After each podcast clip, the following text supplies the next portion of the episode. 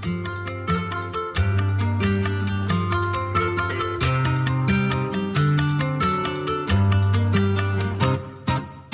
dia, boa tarde, boa noite. Está começando agora o primeiro episódio da primeira temporada do De Quatro na Mesa, gol!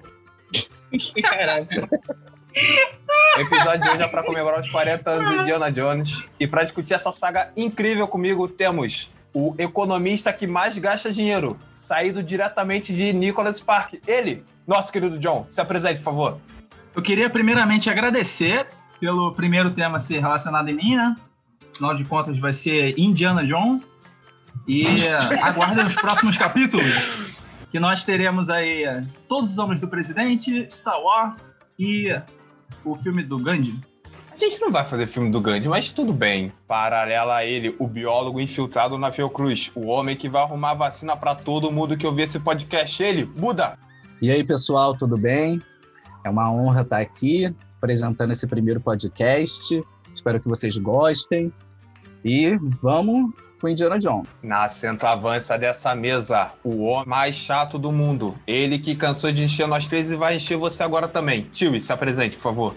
Eu só quero dizer aqui que eu sou autoridade nessa Você é temática. chato pra aqui. caralho, é diferente.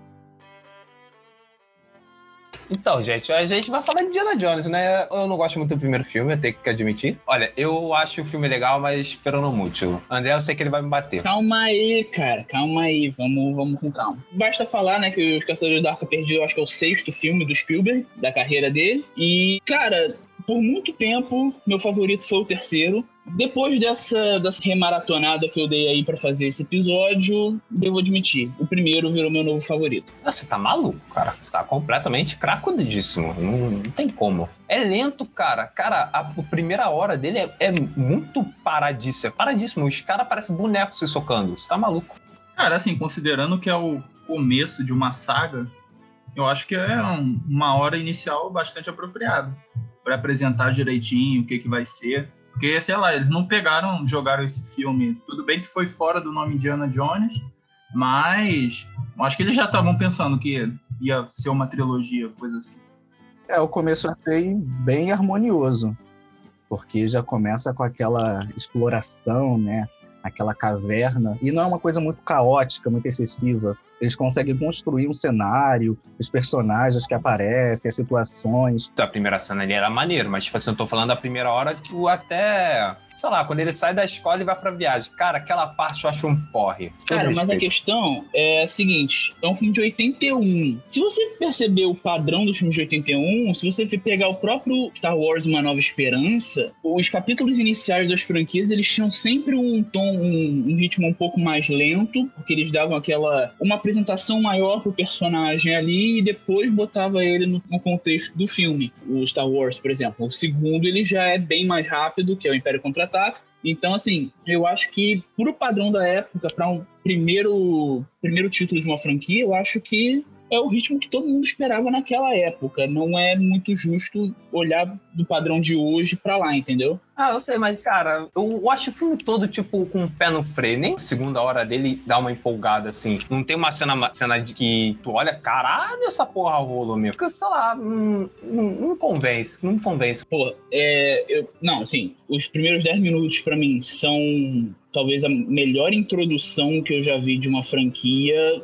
É, e eu acho que ele não fica, ele não gasta muito tempo desnecessariamente, não. Acho que pouco depois dele ser chamado lá na faculdade, ele já vai lá pro Nepal para procurar o Abner, e aí descobre que o Abner tá morto. Ele descobre que o cetro, o medalhão lá, né, ele tava com a com a filha do Abner, que é a Marion, que teve ali o relacionamento an- anterior com o Indy, né? Que inclusive é até bem questionável, porque ela fala, é, ah, eu era uma criança e tal. Cara, papo 10, papo 10. Pra mim, pra mim ele, ele passava o rodo geral naquela faculdade ali, cara. Pô, caralho, todo mundo ficava olhando pra ele ali, cara. Ué, não teve a própria aluna que piscou o olho lá? Inclusive, vamos, vamos, vamos discutir esse caso. Como alguém escreve com uma caneta na pálpebra? Como uma pessoa consegue fazer isso? Tu fecha um olho, Não, Olha não é, não é. Questão pô. de fechar o olho. tu- É jogo, cara. Não é questão de fechar o olho, caralho. Porra. Um trilhão de QI. Tu, tu já tentou enfiar a porra do- de uma caneta na tua pálpebra? Não, mas ela escreve em cima da pálpebra.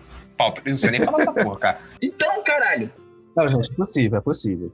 Com lápis de olho é possível. Se o biólogo tá fala- falando, ele, ele tem prioridade no assunto, então ele, ele pode falar. Mas aí, tipo, voltando ao assunto, depois que tem aquele tiroteio lá na taberna da Marian, eles já vão pro Egito, já tem aquela conversa lá com o Salah, que eles descobrem que o, o Belloc lá, que é o rival do, do Indy, tá ajudando os nazistas a escavarem lá para detectar onde é que é o Poço das Almas e tal. E aí depois eles já vão para lá. Não, antes tem a, a, a cena lá da correria lá do, no Cairo, do Egito, que o Jones até pensa que a Marian morre e tal. Eu achei maneira essa parte que eu fiquei, caralho, É, e, assim, se você, se você pensar bem e analisar todos os pontos, não faz tanto sentido ela estar viva. Mas, é, é, assim, por isso que eu não, eu não sei se eu acho que o filme é, é lento. Eu, eu, não, eu não vejo o filme lento, eu acho que ele é. Não, tipo assim, ele tem parte maneira, mas, cara, a- o exemplo, aquela luta dele no- com o cara no avião. Cara, aí eu fui, eu fui dar uma pesquisada, né, sobre o contexto. Indiana Jones é uma versão do 007 americano. Aí eu fiquei, cara, o 007 de Araque, o cara não sabe nem lutar, Mas ele não é um lutador, ele não é um agente, ele é um arqueólogo. Só que no meio do caminho ele, come, ele acaba enfrentando esse pessoal aí. Então, assim, diferente do 007, que é um agente secreto, ele tem provavelmente treinamento militar e tal, o Indiana Jones provavelmente não tem isso, entendeu? Então a gente vê ali que na infância dele, no 3, ele fez algumas paradas. Ele sabe manejar algumas paradas e tal, só que assim, lutar corpo a corpo, assim, ele não tem um negócio. Tanto que quando aparece aquele carinha com a espadinha lá, a primeira coisa que ele faz é pegar o revólver e atirar no cara no de primeira, entendeu? Que é uma das cenas mais icônicas e uma das melhores cenas do primeiro. Não, não acho que ele deveria ser um cara com grandes coreografias. Eu gosto pra caramba dessa cena lá do, do avião e tal. A luta do avião, você gosta dela? Ela luta corpo a corpo, ela também é bem tosca, não é aquela coisa é, planejada, né? Aquele socão que ele dá, aqueles socos bem pitorescos, né? Cara, parece aquele Batman, aquele Batman todo estilizado de pô, pá. É o Batman do, é o Batman do Tim Burton, que é o borrachão. O único soco maneiro que ele dá é quando a Marion abaixa, o cara vem e, porra, soca o cara com vontade, cara. Aí, aí eu falei, porra, aí sim um soco de verdade. Cara, eu não me, eu não me incomodo com nenhuma cena de ação do primeiro. É, eu acho que o primeiro, por incrível que pareça, foi o que melhor envelheceu, porque eu, eu tenho coisa. Tem, tem, tem, Não, tem- não, calma, não, tem- não, não, não. A cena do final, a cena do final é Tá falando bizarríssima. da, da, da morte dos nazistas? Isso, com a, com, a, com a arca da liderança. A aliança. A arca da liderança é foda. Não, ah, foi porra, tu eu que não era liderança, não? Tu que falou. Mas. Mas tô falando assim, se você vê o 007 da época, esse primeiro filme lançou no mesmo ano do 007 somente para seus olhos. Cara, você vai ver também que as coreografias de ação do 007 não eram grandes coisas assim, entendeu? E no 007 teria mais motivo para cenas de ação serem melhores, né? Porque ele é treinado e tal. O, no caso do Indiana Jones, eu acho que nenhuma cena ali me incomodou pro contexto que era, inclusive a cena da perseguição lá que ele vai andando de, de caminhão em caminhão, que ele vai, passa por baixo do caminhão, é uma cena foda. É, cara, eu acho que isso que é mais interessante mesmo, assim. Tudo bem que eles pecaram em. Pode ser um. Pode ser considerado, sei lá, um pecado. O Nixon mesmo falou disso que. Pô, assim, tudo bem que não tem essa parte da coreografia tão. tão trabalhada, mas, pô, roteiro é foda, construção da cena é maravilhosa. É, devido às cenas anteriores, eu desconsidero essa parte dos efeitos, né? Porque o filme foi tão bem produzido que essa parte dos efeitos, assim, deixa em segundo plano. Os cenários eles parecem reais, eles parecem que os caras estão numa tumba real. O primeiro templo lá da introdução mesmo é muito foda. Não, aquela cena no Egito que ele vai pra casa do Sala e mostra o plano aberto. Cara, bonito pra caraca, cara. Tu vê textura naquela merda. É, mas aquilo ali eu acho que eles realmente gravaram no Egito. A questão é aquela parte lá da que ele que ele vai botar o cajado na posição certa, né, Pra iluminar o raio de sol lá e tal. Mano, aquilo ali parece realmente um lugar histórico e provavelmente não é, entendeu? Então, até porque aquilo ali é uma coisa bem ligada à história, eu acho que não ia um cenário histórico daqueles que vê com, é, direitinho na história, entendeu? E a cena ali no Poço das Almas também, que tem as, as cobras e aquelas estátuas, e onde eles encontram a arca, né? Cara, é muito bem feito. A direção de arte é muito foda. Ô tio, ô tio, eu tenho uma pergunta aqui que lá no teu Facebook tu colocou lá nos comentários que o Indy é um inútil. Eu quero saber por que você acha ele inútil, porque foi ele que descobriu a arca. Tá, pra descobrir a arca, tudo bem. Só que no caso, por que, que ele é um inútil? Hum, É assim, ele é um inútil sem saber que ele é um inútil. Se ele soubesse, seria foda, né? Mas, tipo, ele é um inútil por quê? Se quando os nazistas abrem a arca, todos eles morrem, por que, que o Indy tá- precisava estar ali pra impedir? Ah, mas vai que os caras não morreram, ele não Então, sabia. é isso que eu tô falando, caralho. Mas assim, O cara não deu olha- futuro, olhando num panorama geral, ele foi inútil. Porque no final, ali no clímax, ele não faz nada. Ele fica preso ali com a Marion no pedestal lá. Os caras fazem aquele ritual lá. Interessante, né? Que é um ritual que eu acho que eles falam que é um ritual, Judaico. é um ritual judaico. e o, o coronel. Dietrich lá fala, fala, porra, não tô confortável com, em organizar um ritual judaico e tal. É, e, porra, eles abrem ali, tudo, tudo é, queimado, né? E, cara, assim, hoje em dia, aquilo ali pode ser tosco. Pra época, eu acho aquela cena muito foda. É, cara, exatamente isso. Eles fizeram Exato. o que dava pra fazer na época.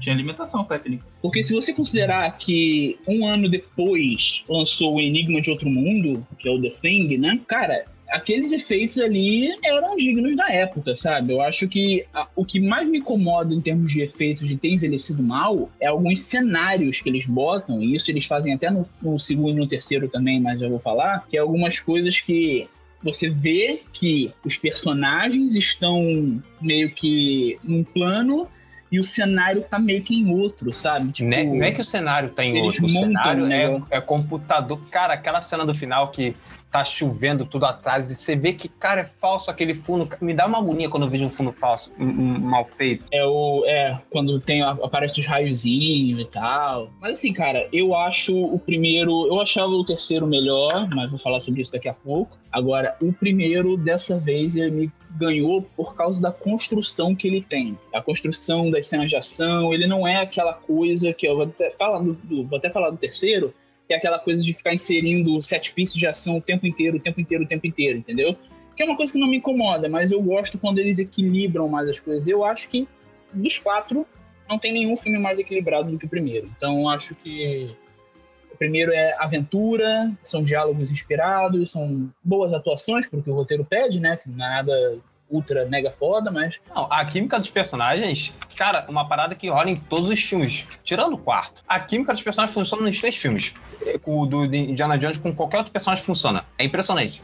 É, isso daí é o mérito do, do Harrison Ford. Agora, sobre esse primeiro, a química entre ele e a Marion, eu acho até bem acertado eles terem trazido ela de volta no último. E hum, eu acho aquele final lá da arca, apesar de ser meio inverossímil, porque os espíritos lá até soltam a Marion e o Diana, né? Tipo, ok, beleza.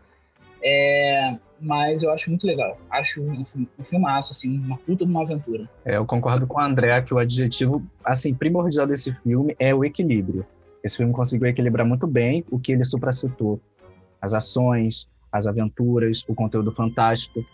Então, por isso que é o meu filme favorito, né? Dentre todos, é o meu filme Eu favorito. me sinto idiota, porque eu, eu não, eu não sei quanto, que, que, que, que, qual o conceito de equilíbrio no filme, desculpa. Eu, É, eu não tinha ficar tendo ação toda podcast, hora. gente. Não é trocação de soco toda É, hora. então, é. Eu Exato. vou, eu vou falar mais sobre o- a questão do equilíbrio no segundo e no terceiro. Vale, vale dizer também que o Caçadores da Arca Perdida foi o único dos quatro que foi indicado ao Oscar de melhor filme. né? Eita. O que não quer dizer Exato. muita coisa, Quer dizer alguma coisa? porque o Oscar, né? Green Book já ganhou Oscar, porra. Você quer falar de Oscar, Ah, caralho? Mas, porra, pelo menos foi indicado ali. É um blockbuster que foi indicado. Perdeu pra Carruagens de Fogo, que eu nunca vi, mas pelo menos estava lá. E eu acho que foi indicado a outras sete categorias.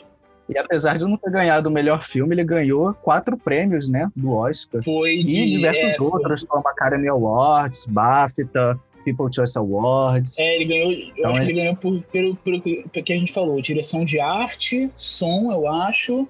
É, Isso. Efeitos sonoros. isso e efeitos visuais. Ele Isso. ganhou por esses e é bom falar né, da trilha sonora do John Williams que ficou marcada. Pô, esse cara é maravilhoso. Icônico. cara, no quarto filme eles pegam toda a trilha sonora do John Williams que o John Williams fez e fala, foda-se. Ctrl C, Ctrl V. usar. Não, não, não é nem isso, eles não usam, é diferente. Calma, mas inclusive, aquela cena que a Marion tá entrando no avião e que ela pega controle de uma, de uma metralhadora antiaérea que tem no avião, É do Star Wars. então toca uma música muito parecida com a música do Star Wars, lá do, eu acho que do final do Uma Nova Esperança, quando eles estão saindo da Estrela da Morte, eles têm que lutar contra aqueles caças e o Luke toma controle lá da, da metralhadorazinha e tal, e né, o John Williams é o mesmo compositor de Star Wars, então ele fez ali uma referência e é interessante que eu anotei aqui e achei legal isso. Eu acho super válido o que ele fez de reutilizar, porque se o direito autoral é meu, eu uso se eu quiser. e tá tudo certo. Eu vou criar outro. Cara, pior que esses compositores têm muito essa coisa de autoplágio, essas porras assim. O Poderoso Chefão já deu polêmica por causa disso. Tem um tema lá que ele é meio autoplágio, então. É... Mas é isso. Eu acho que é isso que eu tenho que falar Mas vem cá, primeiro. falando ali do finalzinho do primeiro, sobre aquele lance lá da invocação das almas que liberta tanto o Indiana quanto acaba com os nazistas. Sendo a Arca da Aliança um objeto divino, aquele final seria considerado Deus Ex Machina literal? Não. Caralho. eu não parei pra pensar nisso. Caraca, agora, que- agora, que eu, agora que eu compreendi, cara. Tô, tô olhando aqui, é um Deus Ex Machina. Não, caralho, é um Deus Ex Machina mesmo. Cara, pior que tem um negócio desse, né? Tipo, na hora que eu tava vendo, eu falei, pô, será que essa porra tem um- uma questão de julgamento moral? Porque ele, ele queima os nazistas e, tipo, faz questão de, tipo, soltar o Deus Indiana é americano. Marion ali. E. Caralho. Ele não era brasileiro? É verdade. Segundo o Antônio Fagundes. Segundo era 2020, não é não. Caralho, É o diabo que tá governando essa porra aqui. é o Literalmente, diabo né? de cada dia. Mas é verdade, cara. É, esse finalzinho ele tem essa, essa interpretação que pode ser interessante aí, do, esse paralelo com o Deus Ex Machina ali, totalmente literal. Ah, é, eu lembro até quando eu vi que eu cheguei a comentar esse lance da do Indiana ser inútil nesse final. Eu acho que não, porque tipo, eles pegaram a arca, levaram pra uma ilha secreta pra conseguir abrir. Mas se o índio não tivesse feito nada, primeiro tudo bem, eles não conseguiriam descobrir porque teve lá o problema de, de conversão lá da para encontrar o lugar, né?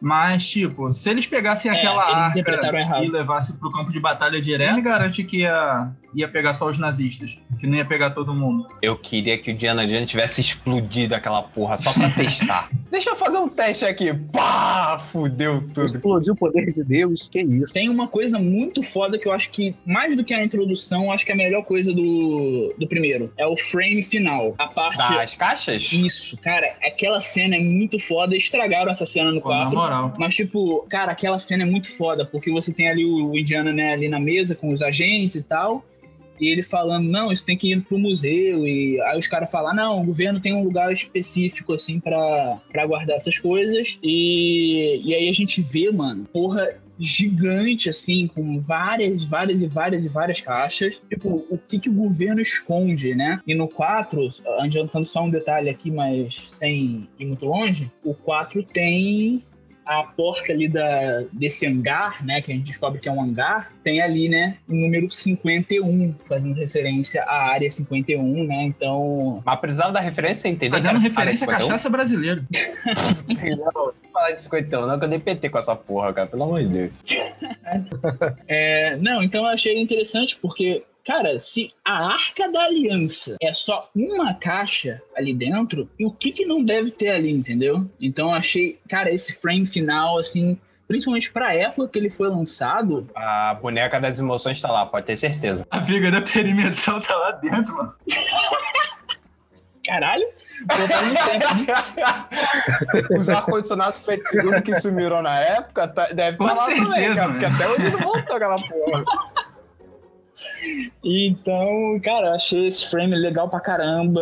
Aí os créditos é, sobem ali mesmo e tal. Eu acho aquele frame muito foda. Também vale salientar essa questão dos artefatos, a desvalorização dos artefatos de valor inestimável, né? Coloca numa pequena caixa na área 51, que é uma área enorme.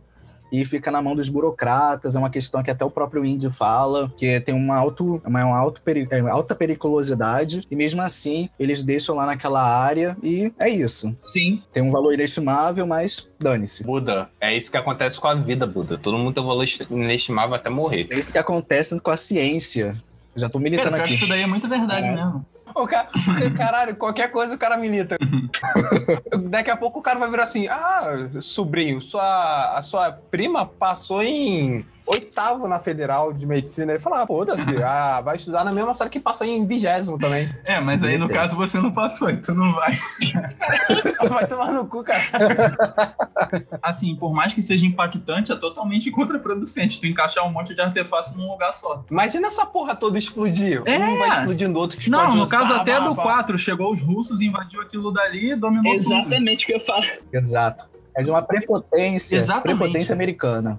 Guardar no lugar só porque acha que o lugar é inexpugnável. Cara, o. Mas assim, julgando que o filme se passa em 36, o mundo ficou muito mais complicado a partir da Guerra Fria, né? Então é até compreensível eles deixarem tudo ali, porque na mente deles estava mais seguro. No 4 que eles estão paranoicos lá e depois a gente fala sobre isso. Vocês vocês vão, vão querer dar- fazer esquema de notinha, dar notinha pro primeiro? Notinha pro primeiro? Notinha pro primeiro? Eu, como eu dei lá Eu Leatherbox, dou eu, dei nota quatro. excelente. 4 de 5. Maneiro, ma- quatro, mas eu, eu, eu só não dei cinco porque tem um fator de diversão que não me divertiu muito, então não tem como dar cinco. Nota 5, foi um dos meus filmes, É, fa- eu, filmes eu dou favoritos. nota 5 também. 5 de 5, vocês dizem, né? Isso. Cinco de cinco. Porra. Porra, cinco de dez, você tá falando que Sei é excelente? Como é que pode, cara? Não, é tipo, ah, porra, tô elogiando pra caramba o filme aqui, mas não, na verdade, mediano pra caramba, sabe? Então.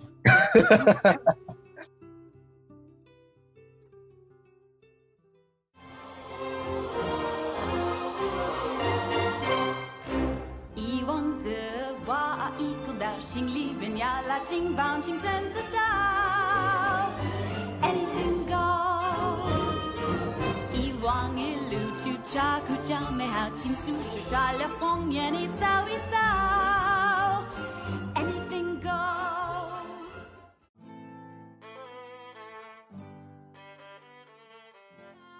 Indiana Jones e o Templo da Perdição de 84. O filme mais perdido da trilogia. Então, é o filme aqui que vai gerar polêmica. O caro Nixon considera esse seu favorito. Nixon, me explica essa porra aí.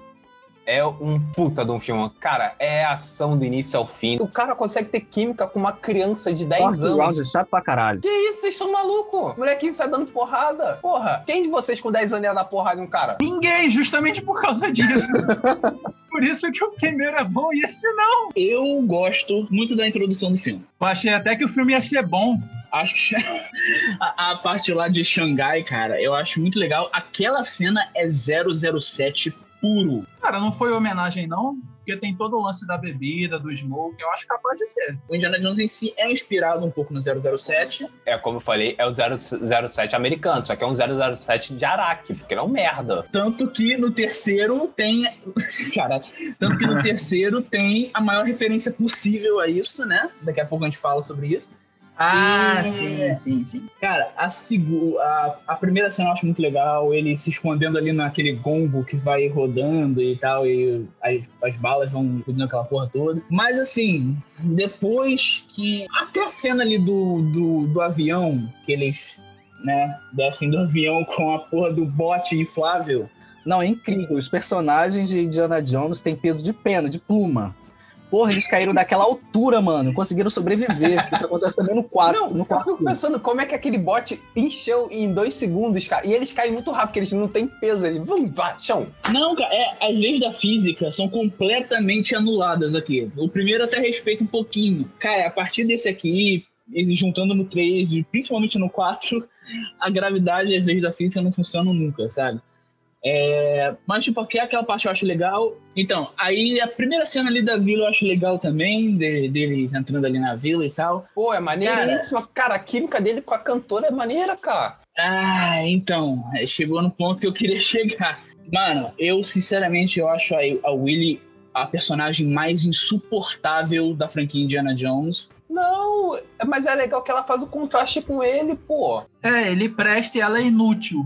Ela é inútil, ela serve pra gritar a cada cinco minutos. E tem cenas ok com ela. Cara, tem uma cena ali que ela. que eles estão numa armadilha e ela tem que passar pelo negócio dos insetos. Que eu acho que é a cena, talvez a melhor Nossa. cena do. Que eu acho que talvez a melhor cena do, do Templo da Perdição, apesar dela ainda ser irritante naquela cena. Mas. Porque, porra, tu percebe que os caras usaram ali insetos de verdade, sabe? Eu realmente fiquei preocupado com, com os atores, porque aparece aquela lacraia, aquela lacraia gigante. Mano, aquela porra tem uma forcípula. Porra, deve doer pra caraca. Que lacraia? Aqui entra no cabelo dela? Isso. É, no muito pescoço dela. Caraca, mano, tem que ter um sangue frio. Olha. A partir da cena que eles vão pro palácio lá de Pancot, eu acho, né? Isso é muito engraçado. É, uma, é um palácio gigante, que é uma cidade, né? Não tem ninguém na cidade.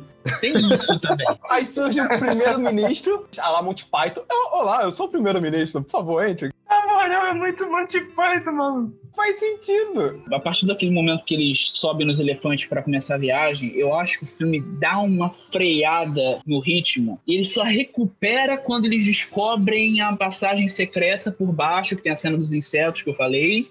Ah, tá, tá, tá, tá. Vamos lá, vamos lá. A gente tem que falar duas coisas antes da passagem secreta. A primeira é a cena do, do, da- do jantar. que eu Cara, acho É, horrível. aquela cena se destacou. que isso, cara? Era muito maneiro que ela é intercalada. Ela é intercalada com comentários sérios. A mina lá surtando, tipo, caralho, cérebro de macaco gelado. Eu acho muito repetitivo aquela cena. Eu acho estereotipada a ponto, talvez, do ofensivo. Eu acho muito irritante como eles ficam o tempo inteiro alternando entre o papo lá do Indiana com o, o primeiro-ministro lá e as reações da Willy, que, cara, beleza, ela reage da mesma forma pra tudo. Não precisava ficar martelando isso o tempo inteiro, sabe? Primeiro é com as- os filhotinhos de cobra lá que ficam rastejando na mesa, depois é com o besouro lá, miolo de besouro, sei lá, e depois tem o miolo de macaco. Não, aquilo dali foi pra a pessoa bem, sabe, espantada. Porque eu acho que eu não conheço nenhuma cultura que come cérebro de macaco. E eu acho que, como é um país da Índia, né, do... É, o país da Índia é complicado, né, O'Neill?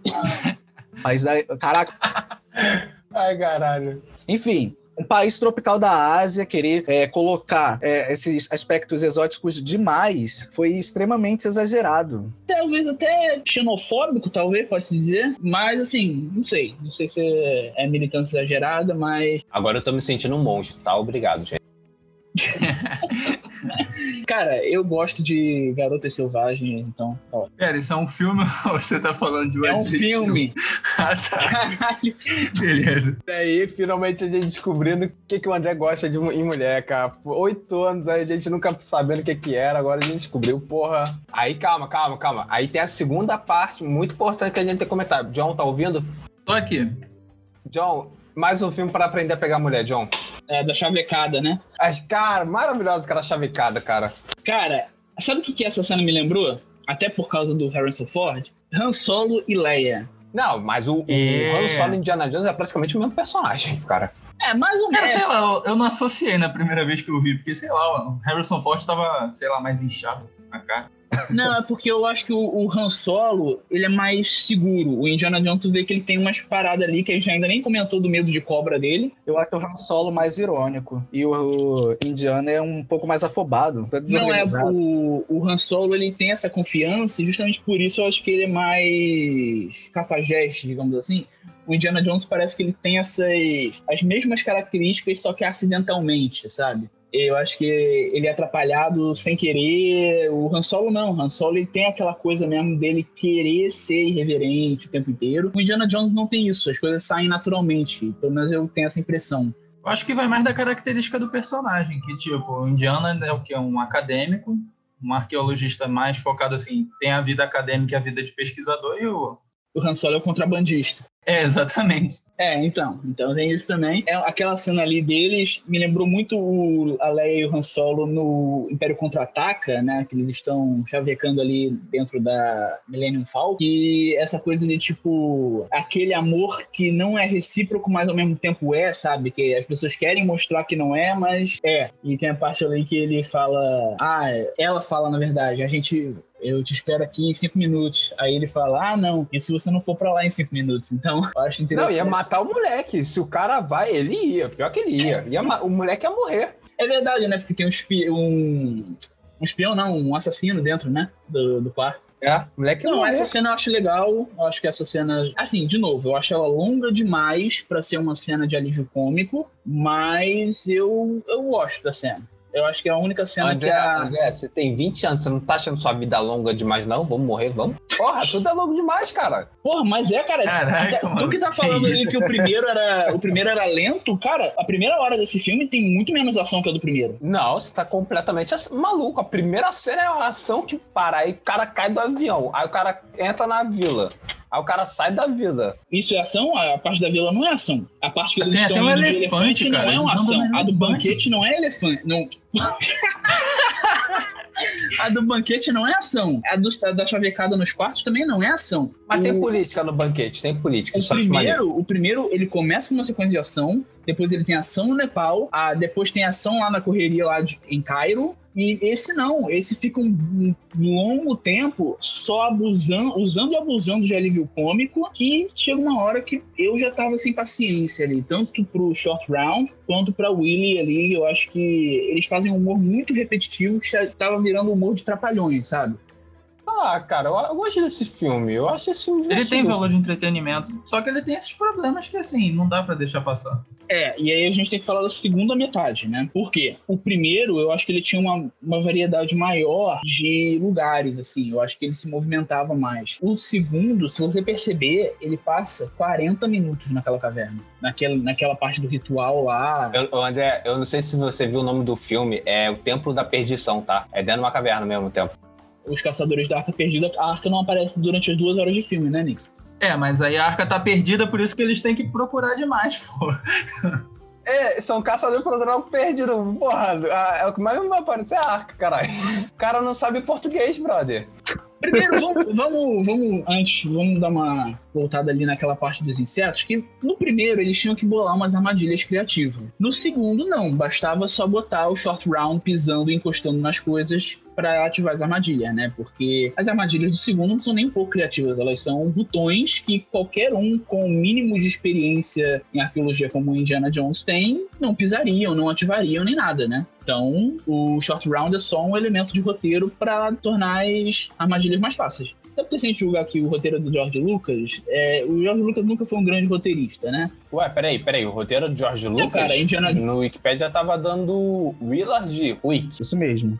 Então, então o George Lucas é provavelmente o argumentista do filme, então. Produtor e argumentista, porque ele também estava acreditado no Letterboxd lá do, é, como roteirista, mas eles não separam argumentista do roteirista, enfim. Mas, é, então tudo bem, mas não é do George Lucas o roteiro em si, mas sei lá, eu acho que é, é uma facilitação narrativa esses dois personagens. Eu acho que eles são idiotas além da conta. Sei lá, não, não, não me bateu. São dois personagens que eu não gosto. E essa parte da caverna, que tem lá o ritual, eu acho muito legal o ritual lá. Cara, uma parada no ritual. Quando depois do ritual usa fogo pra sair do, da transe. Cara, nego toma fogo na, no peito, não tem marca de É fogo. porque o sonho negro ele deve durar certas horas, né? Por isso que ele não deve ter essa marca. Aí eu não sei. É. Mas eu achei que era mais tempo. Eu achei que era o que a pessoa toma parada e fica um tempão. É, não sei. Eu acho essa ideia legal de, do Indiana Jones ficar ali em transe e tal. Então, uma das coisas que mais me incomoda, não é nem. Talvez não seja nem esse excesso. O excesso de humor me incomoda. Mas assim, o problema é que a primeira metade do filme ela é muito trapalhões, como eu já falei, ela é muito cômica. É a Marion ali. É,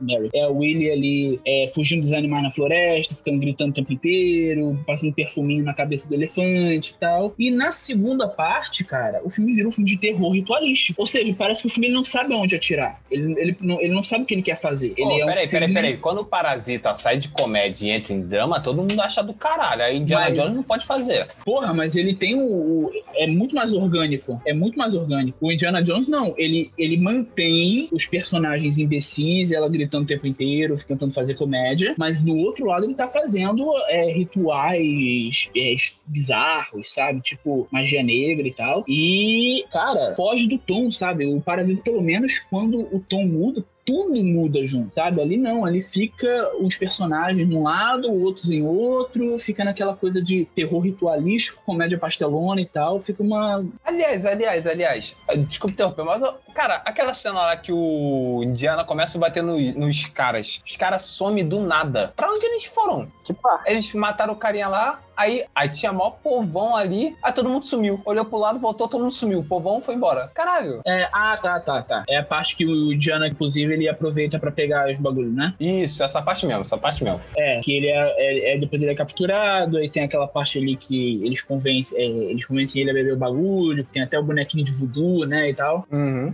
E. Não, é, é verdade. Tem, Moleque, tem essa queria, queria falar do final desse filme. Mano, aquela, que aquela parte mistureba cultural é aquela? Boneco de voodoo num país asiático. Caraca, mano, sério. Essa questão da religião, da cultura, foi uma coisa bem problemática.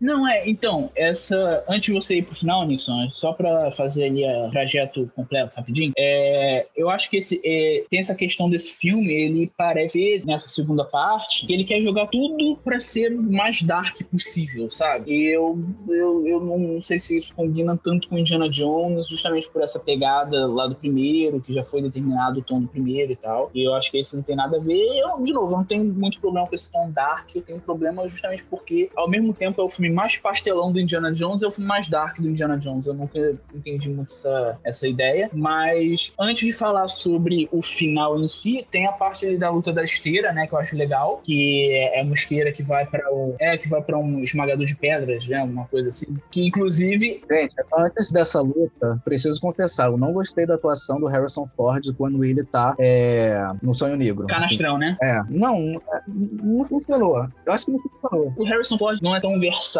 assim. Exato. ele, ele é muito carismático quando os personagens dele são carismáticos. Só que assim, ele não é um ator, bota, porra, um papel dramático ele vai ser foda. Não é. Ele não é um ator assim, ele não é um Phoenix da vida, entendeu? O, o Harrison Ford, ele só pode fazer esses personagens malandrões e tal. Então, eu acho que nesse negócio ele é bom. Agora, quando ele vai ter que fazer o cara ali que tá alienado ali e vai seguir as ordens dos caras ali e tal, Não funciona. ele realmente fica canastrão demais. É aquele meme, cara. É aquele meme. É, tirou meu sutiã e calcinha, me deixando apenas com sutiã e calcinha. Pô, cara, ele, ele É, entra. Hã? O que meme é esse? Eu nunca vi esse meme, O cara. melhor Nunca. fanfic de todos os Mano, é tempos. muito que- bom, que- que- cara. Onde é que você, onde é que você tá andando, Buda? É uma Depois fanfic, sou eu que cara. vivo no Alguém submundo, cara. escreveu lá uma fanfic lá de sexo, é, me- é, tirou minha, minha calcinha e sutiã, me deixando apenas com sutiã e calcinha. Foi exatamente a expressão do Harrison Ford. Ele tava, beleza, lá, antes né, do Sonho Negro, tava com essa expressão. Aí ele deu aquela piscada de olho assim. Aí é pra dar aquela entendida de que tá no sonho negro. Só que não adiantou de nada. Pra mim, tá com a mesma expressão. Né? Você sabe o que, que ele parece? Arnold Schwarzenegger no É Duro de Matar? Caraca. Não, é aquele Arnold Schwarzenegger. Não, calma aí, calma aí, calma aí. Bruce Willis? Não, é o Arnold Schwarzenegger que ele tá canastríssimo, cara. Um filme que. Todos. Cara, muito ruim dele. tá, beleza. Ele deu uma de Arnold Schwarzenegger, cara, que ele fica muito. ó, Fica roboticão, fica, fica roboticão. É, mas aí poderia considerar como efeito lá do trânsito. Pode ser, tá aberta a interpretação. Mas ficou Arnold Schwarzenegger, tá ligado? Dificuldade pra falar, dificuldade na fala. Agora, na boa, tem uma- um momento que eu gosto do molequinho, que é a parte que o molequinho fica escalando lá pra pegar o, o, o Marajá lá que tava com o bonequinho do voodoo. Porque o, o cara. O Fernando Collor vai caçar ele, hein? Como é que é? Nossa, foi longe. Pera aí, eu não entendi como é que é a história. Caçador de Marajá, pô. Ah, tá, nossa. Mas. Mas essa cena dele escalando lá pra. Porque o, o Indiana Jones tá lutando contra aquele cara grandão lá, né? Na esteira e tal. Só que ele não consegue lutar porque o cara fica, né? é, espetando lá o bonequinho dele. E o garotinho chega lá, vai lá, é briga de criança naquela porra, porque o Marajá também é criança, né? E aí ele, ele usa aquela, aquela porrinha que fica subindo pra subir na plataforma que o moleque tava e dá uma, dá uma porrada no moleque lá e tira a agulha do, do boneco do Indiana Jones e o Indiana Jones empurra o cara pro. Isso é maneiríssimo, isso é maneiríssimo, que é, é intercala, cara, intercala muito bem feita essa cena, cara, de luta. E a Willy fica sendo inútil até o final. Eu não lembro o que, que ela faz nessa cena. Nada! Cara, aquela cena, aquela cena do trem é muito maneira, do, do trenzinho é muito maneira. Trenzinho não, do... É muito maneira, mas eu não sei se vocês perceberam que ela envelheceu um pouco mal. Ah, sim, isso sim, aquelas partes que eles pegam passando da lava. É, ficou meio esquisito mesmo. Eu Ficou. acho que, inclusive, esse é o filme que mais envelheceu mal. Esse é o 2, eu acho que ele é o que mais envelheceu mal na questão de. Essa coisa dele, dele usar o, o cenário meio pré-renderizado, eu acho, alguma coisa assim. E botar na montagem os personagens ali Tem umas horas que dá pra você perceber que eles estão usando tipo uns bonecos, umas marionetes ali no carrinho e tal. Então tem umas horas ali que eu não sei se é porque. Eu não sei se eu vi numa versão remasterizada, mas dá pra perceber mais isso do que, sei lá, é, vendo numa qualidade um pouco menor e tal, talvez não perceba muito isso, entendeu? Agora, vendo numa qualidade muito boa, assim, aí talvez fique mais perceptível. Então, mas, cara, é muito divertido, inclusive aquela porra virou mania, né? E quando veio a. É, quando veio o advento do 3D, mano, todo mundo usava essa porra de carrinho de mina com aranha que descia e tal. Isso foi até bem revolucionário. Até o próprio filme do Viagem ao Centro da Terra usa isso. Nossa, eu não E- vejo, não vi- não vejo esse filme tem muitos anos, cara. Não sei se é bom ainda. Não, não é. Mas é divertido. Dá, dá pra se O divertir. livro é bom. O livro é, É, o livro é muito bom. Tem livro? Tem, é do Júlio Verne. Viagem ao Centro da Terra é muito bom o livro. O Júlio Verne é maravilhoso. E aí, cara, tem a cena. Vocês querem falar mais sobre a cena do, do trenzinho? A cena da ponte, a cena da ponte, cara, a cena da ponte é maravilhosa. Eu, eu te- eu tenho, eu tenho, cara, eu tenho uma parada. Caralho, brother. Os caras lá, da- os ingleses lá, estão com arma. Os filha da puta lá dos, dos indianos estão com um arco. O índio tá parado e eles não conseguem acertar o cara. Outra característica marcante do filme. Pô, não Eles tem. nunca são acertados. Nunca, nunca são E acertados. ele nunca, e ele nunca perde o cha- o chapéu. Brother, brother, eu, eu, não- eu, eu, eu, quando eu fui recruta, brother, eu acertei 10 de 15 tiros. Com três tiros eu tinha acertado dois no indiano, eu tinha matado o indiano, cara. Indiano não, matado o in- in- o indiano lá. Cara, indiano, indiano é foda. O indiano lá pra. Porra, cara, os caras tão armados e não, não acertam um tiro, cara. Não é possível. Ah, tá falando do, do pessoal que chega depois? É, tá com Ah, a tá. arma lá, porra. Tudo bem que naquela época a arma é uma merda, mas, porra, já era após a Primeira Guerra Mundial, já tinha É, mas também boa. tava em movimento, pô. Movimento. Que tava em movimento e era o protagonista. É a produção da Lucasfilm. A Lucasfilm, Ah, ela fez Mas, Star mas, Wars. mas olha só, vamos lá, vamos lá. A mira da Lucasfilm nunca foi os muito boa, Lá né? tem uma desculpinha que eles foram programados pra errar mesmo. Aí tudo bem, mas porra, estamos falando de ser humano. Pode ser. Pô, Mas, se foi cara, programado pra errar, tem que demitir esse cara daí da TI, então. é verdade. Pô. É, é o mesmo cara que desenvolveu lá o ponto fraco da Estrela da Morte. É, exatamente. Mas, tipo, cara, a cena da ponte é muito legal. Eu acho que talvez, junto com a cena dos insetos e a introdução lá do, do barzinho. Barzinho não, é tipo uma casa de show, né? É, essa cena da ponte é muito legal. E vocês têm alguma coisa pra falar sobre a, a cena da ponte? Não, é só isso mesmo, que é Foda, legal. foda. Foda-se. Cara, o que eu tenho pra falar do filme em geral é que quando eu terminei, eu associei diretamente aquele Scooby-Doo que se passa na ilha. Pra mim, é a mesma coisa. Começa divertido e termina todo misterioso. O, o live action? É, esse mesmo. Qual? O um ou dois? Aquele que se passa na ilha tem até o uh, Mr. Bean. Ah, o dois. É, o dois que tem o, que tem um mini Scooby-Doo. Não, não, não, não, não, não, não. Esse daí é, é o primeiro, eu confirmei aqui agora. O segundo é Ah, tá. aquele que ah, tem é o uns segundo esse? Achei que era o primeiro É. do Eu Scooby-Doozinho. também. Agora, o que eu ia falar. Por que que esse filme é um prequel? É o Porque, quê? cara, o filme é um prequel. Tipo, ele é... é- não, é rapidinho. Não, do, do fato dele ser um prequel. Ah, tá, Ele verdade. se pa... esse, o segundo, ele se passa um ano antes de... do ano do, do primeiro, que é 36, e ele se passa em 35. Dá pra você ver no início do filme que eles botam lá, Xangai, 1935. Eu, durante o filme, eu não soube por que, que ele se passa antes do primeiro. E aí eu vi o, o negócio que o George Lucas explicou, dizendo que ele queria que se passasse em 35, um ano antes, porque ele não queria fazer com que os nazistas fossem vilões de novo. Tipo, os nazistas eram as únicas pessoas existentes nessa época. Tipo, o, vi- o vilão, os vilões do primeiro são os nazistas, os do, terceiro também, o que faz menos sentido ainda o, o, o que ele falou. E, e, tipo, por que, cara? Se fosse em, em 37, isso mudaria alguma coisa? Tipo, teria que ser os nazistas? Por quê? Se Não, mas sabe o que acontece? Sabe o que acontece? É que eu acho que, tipo, a Arca da Aliança é uma parada muito grande. Aí ele vai falar do Templo da Perdição, tipo, pô, vai- ele foi fazer uma aventura menor depois da Arca da Aliança, tá ligado? Foi, em vez de... Mas ele fez. De, mesmo sendo prequel, é uma aventura menor depois. Não, tanto que sim, mas pensa assim, pensa assim, eu acho que é esse o motivo. O cara descobre a Arca da Aliança, aí o que, que ele vai fazer? Vai começar a dar saltos maiores na vida dele. Aí o cara vai caçar o Templo da Perdição, aí bota isso como prequel, tá ligado? Uma história de preparação pra ele ir pra caçar a Arca da Aliança. Eu também acho que faz sentido como prequel. Sei lá, eu acho que foi mais acertado, porque, tipo, se você pegar o próprio personagem do, do Indiana, com certeza ele continuaria envolvido com, com lance de guerra, que ele é totalmente envolvido com o governo. Então faz muito sentido ser antes, porque também, se fosse depois, sei lá. É, mas. É, pode ser, pode ser. Não, mas é que, sei lá, eu não, eu não acho que seja motivo suficiente pra botar ele, sei lá, um ano antes, tá ligado? Mas na época a Índia não era ainda domínio da, da Inglaterra, do Reino Unido? Mas eu acho que foi anos 40 que isso acabou, foi? Isso, é, foi 35, tá no contexto ainda da colonização britânica, né? Apesar de não ser um enfoque principal do filme. Pô, podia ter sido, podia ter tocado nessa parte, seria maneiro, né? O cara tivesse pensado nisso. É. Bem, eu não vejo muito, não sei, eu não conheço a história da Índia, né? Mas acho que sim, É, seria não- interessante. É, é, sei lá, eu ainda acho que é um motivo meio fraco. É, mas ok. É um. Assim, já podemos ir pra nota? Vamos pra nota. Cara, eu vou ter que reduzir minha nota agora, não sei, porque vocês falaram numa, falaram de umas paradas que eu não tinha pensado dessa questão de, de preconceito da- das cenas, eu não tinha reparado, eu fui, fui só na diversão. Eu não peguei o, a mensagem subliminar. Eu dou nota 3. O filme tem umas cenas de ação assim bem, bem legais, mas não é tão fantástica quanto quanto o primeiro. Eu também dou nota 3. É, mas eu dou 3 também porque eu acho que é um filme muito, muito irregular em tom, em ritmo. Eu acho que ele é totalmente desequilibrado, mas tem umas boas cenas ali. Algumas não, até bastante boas cenas ali, mas é isso.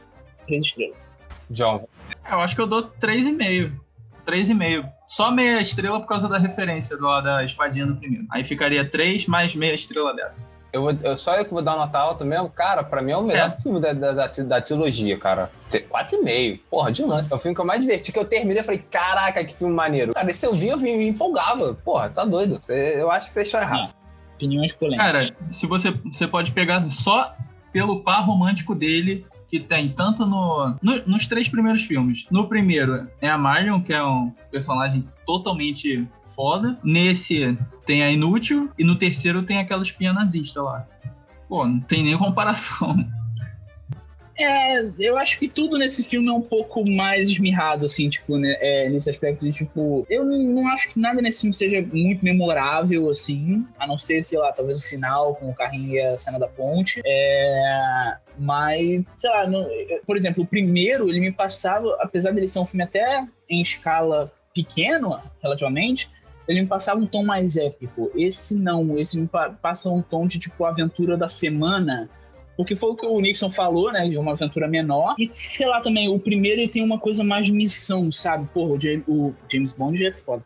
Ah, O Indiana Jones, ele é chamado pelo governo pra ir lá. Nesse não, eles caem na, perto daquela vila, o- os caras da vila pensam que foi é, os deuses que mandaram eles, e mandam eles irem pro palácio. E é muito aleatório, sabe? Então aquela introdução meio que não serve pra porra nenhuma, entendeu? Então serve só pra eles caírem, no caso ali. Pelo menos a introdução do primeiro apresentava lá o vilão principal, que era o Belloc e tal. Mas é isso, eu, eu acho que é um filme é, menor em termos de qualidade mesmo. E... Mas é um, é, um, é um filme legal. É um filme legal em alguns pontos. Acho isso erradíssimo. Mas vamos pro terceiro e pro quarto, porque eu, eu não quero mais falar do segundo, gente. Vocês estão me deixando triste. A recíproca é verdadeira. Calma. Caralho. Vai se fuder.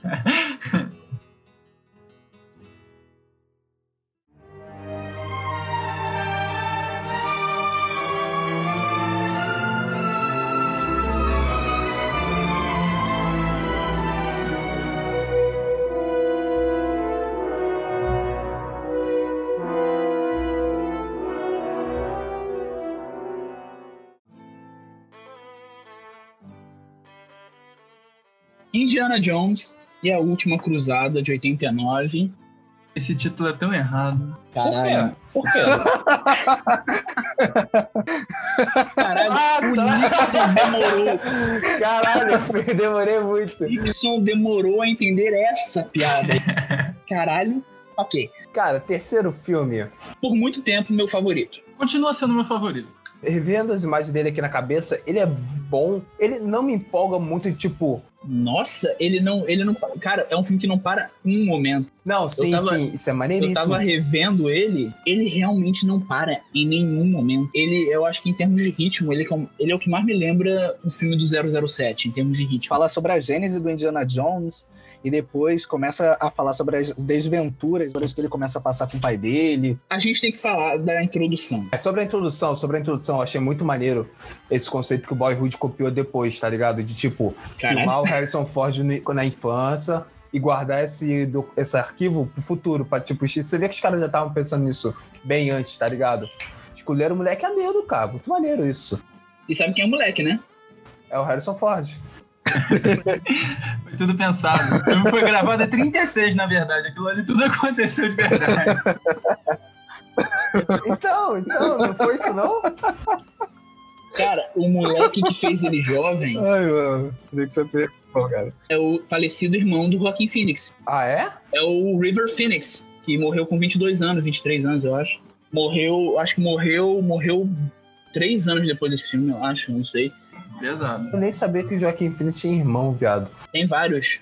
Caralho, não tinha televisão em casa, viado. Você é isso? maluco. Ele é, ele, é de uma, ele é de uma família que pertence a uma seita. Uma seita meio hippie, assim e tal. É por isso que o, o nome do irmão dele era River Phoenix, que é coisas da natureza, né?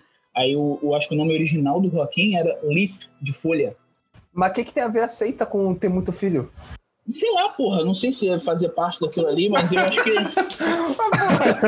o cara solta uma informação bombástica. Ah, não sei lá o motivo, pô. Eu, eu acho que a seita era, tipo, acho que só a família mesmo, não era uma seita, seita. A Mas, seita tipo- é você ser que nem coelho e reproduzir pra caralho. Essa seita deve ser maneira.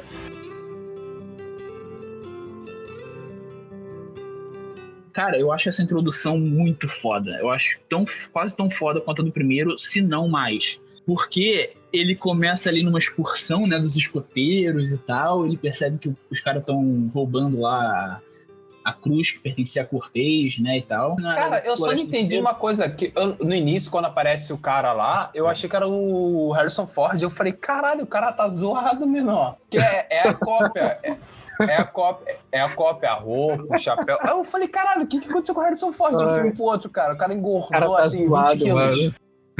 Mas ele foi justamente a inspiração, né, do, do Indiana Jones, tanto que o chapéu que o Indiana Jones usa é dele. Cara, o Buda, você tá indo do quê, cara? Caralho, ele tá bem Não, aí. o cara tá zoado. Pô, ele tava, cara. E a cuíca Ai, voltou. Vai, continuando. Cara, essa introdução dele entrando naquele trem, naquele trem Mas eu, eu queria entender, eu queria entender. Ele não tem medo de cobra na infância, porque ele entra no trem lá de boaça, pô. Porra, mas tu não entendeu o medo de cobra dele? É, foi Ah, um foi- trauma ali Ah, da foi hora. ele que surgiu, então? Foi. Ah. Inclusive, esse comecinho lembra muito o Faroeste, cara. Sim. Lembra? Muito legal. É isso que eu queria ver. É, ele se passa meio que na época do faroeste, né? Mas outra coisa que eu queria falar é que o o Harrison Ford ele tem uma cicatriz no queixo. E nesse filme eles brincam com isso, dizendo que foi a primeira chicotada que ele deu, é, ricocheteou na- no queixo dele e ficou ferido. Eu achei isso sensacional, eu não, não tinha percebido isso antes. Mas eles fazem como se a cicatriz do ator, Harrison Ford, fosse a cicatriz do personagem. Eu achei isso muito foda. E... André, eu acho impressionante como você consegue reparar umas paradas que ninguém mais repara, cara. É que ele vem em 4K Full HD. É, ele baixa o filme em 47 GB de filme e tu, porra. Não, pô, eu, porra, eu tenho DVD, eu não baixei o filme. Mas. É, então, assim, essa cena é muito legal porque explica a habilidade dele com o chicote, que no início não era tão boa e gerou a cicatriz, né? Depois explica o medo de cobra que ele tem, porque ele cai num, num tanque cheio de cobra e uma delas, inclusive, avança nele, né? Tem a parte do leão, que inclusive é a parte do chicote, que eu acho muito legal. Então, cara, toda essa cena, a parte lá que ele entra naquele carrinho de mágico, né? Que ele entra na caixa, só que a caixa tem um alçapão pra fora. Então, cara, eu achei essa, essa introdução muito foda. E depois ainda tem ele voltando pra casa dele, mostrando ali que a relação dele com o pai é um pouco indiferente, né? Um pouco diferente, não, é péssima, cara. E aquela parte ali, né, que os caras pegam ele, na boa. Não é tão icônica quanto a do primeiro, mas eu acho que essa é a melhor introdução do Indiana Jones, sim, pra mim. Eu acho que é a introdução mais divertida, mais. Sei lá, que ainda tem essa, contextualização que eles fazem basicamente um mini filme de origem ali no início. Acho muito legal. E. Tem mais alguma coisa pra falar da introdução? Não, da introdução não, mas eu quero falar do resto do filme, porque o resto do filme que é bom. O Harrison Ford consegue ter química boa com todo mundo, cara. Eu acho isso foda do caralho. O Sean Connery tá, porra, tá perfeito nesse filme. Cara, a relação deles é muito boa, cara. E consegue ser, e consegue ser bem construído pra um filme rápido. E- Não rápido, mas tipo assim, eles não passam tanto tempo juntos, se eu não me engano, no filme. Não, porque primeiro você tem ali o, o- eles indo pra Veneza, né, investigando aquela biblioteca, que inclusive tem uma baita referência da arca ali, né, que eles entram naquela, naquelas catacumbas ali da... Cara, olha só, olha só. Tem uma hora que o cara pega um papel, ele pega um papel, ele entra na água com esse papel na roupa. Ele vai até o escudo, ele tira o papel, o papel tá seco. Aí ele pinta a porra do papel, o escudo no papel. E não é água, é petróleo. É, tá? petróleo. Mas petróleo é líquido, pô. Aí o cara vira aquilo, entra debaixo do petróleo, o petróleo pega fogo, ele sai de lá, o papel tá é liso, tá, porra, novo. Ô, caralho! Papel Outra que coisa que me impressionou é que ele abre o olho debaixo de- desse petróleo. É, Sei ele lá, abre mano, o olho. causaria uma reação. Cara, é. o petróleo, o petróleo, o petróleo é preto, cara. Você não enxerga. pô. Verdade. Não, mas eu acho que era, devia ser petróleo misturado com água, aquela lá também. Primeiro, essa cena da biblioteca já é muito legal, porque é uma biblioteca que era uma igreja, né? Então tem aquela parte ali que é um enigma meio bobinho, vou, vou ter que falar, né? Porque é aquela parte das pilastras com os números romanos e o X. É um enigma meio bobinho aquela porra daquele X ali, né? Mas a cena que depois é legal. Uma coisa que me decepciona um pouco nesse filme é que eles descartam muito rápido aquela ordem da espada cruciforme, né? Alguma coisa assim, que é tipo uma seita pra proteger cara, o. ela, ela volta no final, pô. ela volta é- no final pra todo mundo morrer. Que é, que é uma crítica que eu tenho. Cara, Deadpool já ensinou. Se você usa roupa branca e toma um tiro, ela fica toda vermelha. Os caras tomam tiro e continua limpo. Cara, esses mínimos, esses mínimos detalhes é o que me tira um pouquinho do filme. Papo 10. Porra. Agora, mas assim, o que me, o que me incomoda é que tipo, eles, eles botam essa, essa seita no meio do filme e nessa parte aí da biblioteca, né, que eles, eles que tá com fogo naquela porra, Parece que eles vão ser os vilões e depois viram os nazistas, os vilões do nada. Não, é que eles têm aquela coisa, né, de ah, a gente tem que proteger o cálice e tal. E o Indiana Jones fala, ah, não, eu tô querendo procurar meu pai. Aí eles dão a localização do pai dele lá, do castelo lá na, na fronteira. Mas aí, tipo, eles botam essa ordem aí e depois ela só aparece naquela outra cena lá do deserto e todo mundo só aparece pra morrer. Deus Ex Machina, Deus Ex Machina do caralho. É, então assim, eu, eu achei um pouco mal utilizado isso aí, porque eu achei até uma ideia interessante quando eles aparecem primeiro ali e falam, né, que eles são responsáveis pela proteção do Santo Graal e tal. Achei uma ideia muito foda, que depois meio que é descartada meio do nada, assim, mas eu acho que talvez seja a única crítica que eu tenho ao filme, porque, cara, esse é o filme que, inclusive, ele é um filme bem cômico, só que ele não é aquela comédia que fica en- enfiando na tua goela igual o segundo. Ele não fica repetindo a mesma piada. A cada a cada cinco minutos ele bota uma piada muito diferente, cara. Então é muito legal. A parte do, do castelo mesmo lá, que ele vai salvar o pai dele, é muito boa. A parte, a parte do, do, do- Qual é o nome daquele. Zeppelin, Zeppelin, que ele não tinha passagem, aí todo mundo de passagem, cara. Essa, é muito, essa piada é muito boa Aham. filme, cara. Passagens, aí todo mundo. Ele levanta. John, John, cara, aquela cena do avião lá de 10 horas, cara, me lembrei de você na hora, cara. 10, 11, 12, atirando 10! Eu realmente não entendi. Eu vou cortar, porque o John não entendeu a piada. Foda-se. Aí, é, no terceiro, eu acho que a personagem feminina ela não é tão coesa quanto as personagens dos outros filmes. A doutora Schneider, ela parece que não tem muito objetivo, não sei. Ou é muito importante o objetivo dela. Eu também percebo um pouco isso, porque, primeiro, a Elsa, você não sabe exatamente o que, que ela é, porque no início ela se revela uma nazista. Não, no início ela tá com um espião lá, depois ela se revela uma nazista lá no, no castelo, ela fica até dando umas, uns sorrisos meio maléficos. E depois, quando ele vai lá pra Berlim procurar o diário que tava com ela, ela manda uma de tipo, ah, não, eu não acredito na suástica, eu acredito no cálice e tal. E- só que no final não parece isso. Parece que ela tá realmente. Parece que é uma nazista mesmo. Não sei, eu, ficou uma personagem muito bamba ali, né? Tipo, meio. meio inconsistente. Tem cenas que parece que ela se importa com o Indiana, e tem outras que parece que mesmo ele estando vivo, estando morto, não faz muita diferença pra ela. Então eu acho que, não sei, o objetivo dela não tá muito claro no filme. Cara, talvez. Eu não sei se vocês viram Jojo Rabbit, que é o filme que Não, não vi. Você viu, John? Eu vi.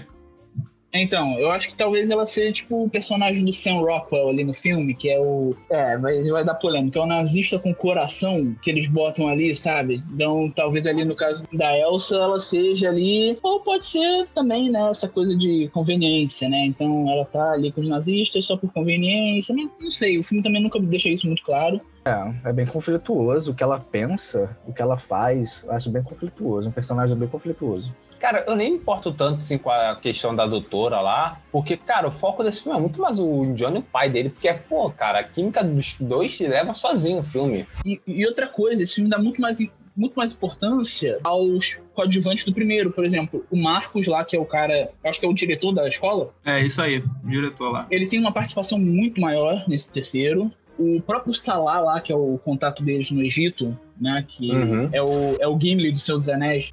Caraca, real, ele mesmo.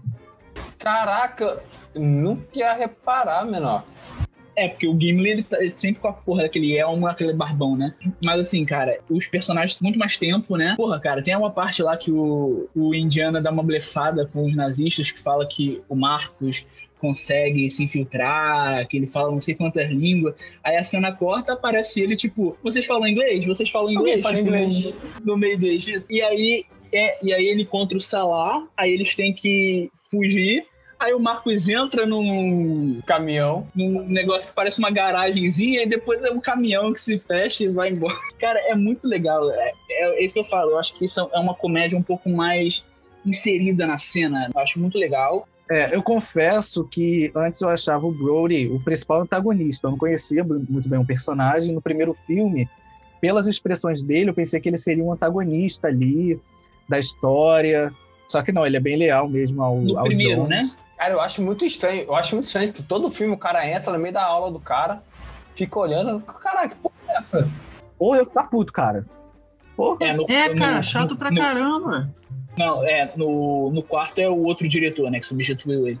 Mas, mas, cara, assim, tipo, a cena do castelo é muito boa, deles sendo presos ali, o pai dele pegando o isqueiro, derrubando, todo, a porra do- da chama levantando, e eles naquela lareira lá e rodando pra sala ali da. a sala secreta ali dos, dos nazistas, a, a fuga na motoca lá que tem o, o carrinho embutido ali. Ah, Cara, tá, é muito sim, boa. sim. Ah, tem uma cena muito boa nessa perseguição que vem um cara de moto de um lado e o Jones tá em outro e ele usa um tipo um, um estandarte como uma lança e faz referência àquele, à- àquele esporte medieval que eu esqueci o nome. É, o do Game of Thrones lá, esqueci também. É Justas, Justas o nome. As Justas. Então, é, eu achei isso muito legal também. E, cara, a parte de Berlim, que eu acho que é a parte mais bem fotografada tecnicamente do filme, porque eles mostram Berlim, Berlim como se fosse um inferno ali, né? Aquela fogueira enorme dos livros queimando. É, o- tá bem nublado, né? É, tá de noite, não sei, mas o Sim, aspecto tá, é bem tá- tá de né? noite. O filme faz umas sacanagens ali dos nazistas serem iletrados e. e tem uma É, que era que- uma prática bem comum, né, de queimar É. livro. E se vocês repararem no, em uma das cenas que eles estão pegando lá os livros e tacando no- na fogueira, tem o livro do Capital do Marx, Das Ah, Capital. Tem? Tem, aparece, Eu- aparece, Das caralho. Capital. Eu Aí O cara tá lá. vendo filme com lupa, menor. O cara botou a lupa ali pra ficar vendo filme. Cara, eu não percebi isso real, né? E, cara, tem várias referências. Tem uma hora que o, o pai dele fala: Ah, vocês deviam ler mais livros e tal, porque os caras estão planejando bagulho lá, nada a ver. E. Agora, a cena lá dele pegando o diário do pai dele, da Elsa, depois sendo carregado pela multidão e chegando ao Hitler, e o Hitler faz um autógrafo.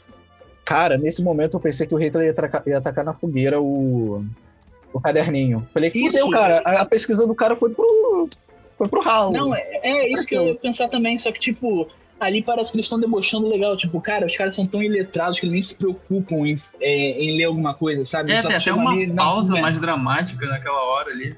E, cara, eu, eu acho uma sacada muito legal. Aquela cena ali, eu acho que esse filme, no que diz respeito a nazista, ele, tra ele trata desse tema muito melhor do que o primeiro, que é. Eles são basicamente os vilõezinhos da história, né? Aqui não, aqui é o nazismo mesmo, com direito a Berlim e cara é quatro. Então, cara, eu acho, acho essa cena muito bem fotografada, a imagem dela é muito é nefasta mesmo. A fotografia do primeiro e do terceiro filme são maravilhosas, cara. A do terceiro, então, é. Acho que porra. até do Vale, 2 foi pesado mesmo, né? Porque o 2 ele Exato, usa mais é. efeito e cores diferentes. Aquelas cores mais avermelhadas. Não, eu tô, é que o 2 o dois é mais fechado, tá ligado? Eu, tô falando mais nesses planos abertos, assim, que tu pega, caraca, cara, aquela cena da, da fogueira é muito maneira. Ela começa, ela vai, vem por cima depois, cara, é muito foda, E cara. a, ce- e a cena lá da Batalha do Deserto com o tanque também, que eu acho que é o a maior set piece de ação do filme, cara, é muito. A forma como ela é conduzida, a- a- aquela cena é muito dinâmica. Tudo bem que tem a parte lá que eles desperdiçam a ordem lá da, da espada, que eu, acho que podia ter rendido Não, é mais. ridículo, é ridículo, é ridículo. Cara, mas uma parada maneira, quando o Indi- o indiano parece ter morrido assim, e o pai dele, pô, é sincerão, falando, pô, eu não aproveitei, eu não consegui falar o que sentia. E foda que quando ele, ele, e quando ele percebe que ele tá vivo, ele continua ignorando ele, né?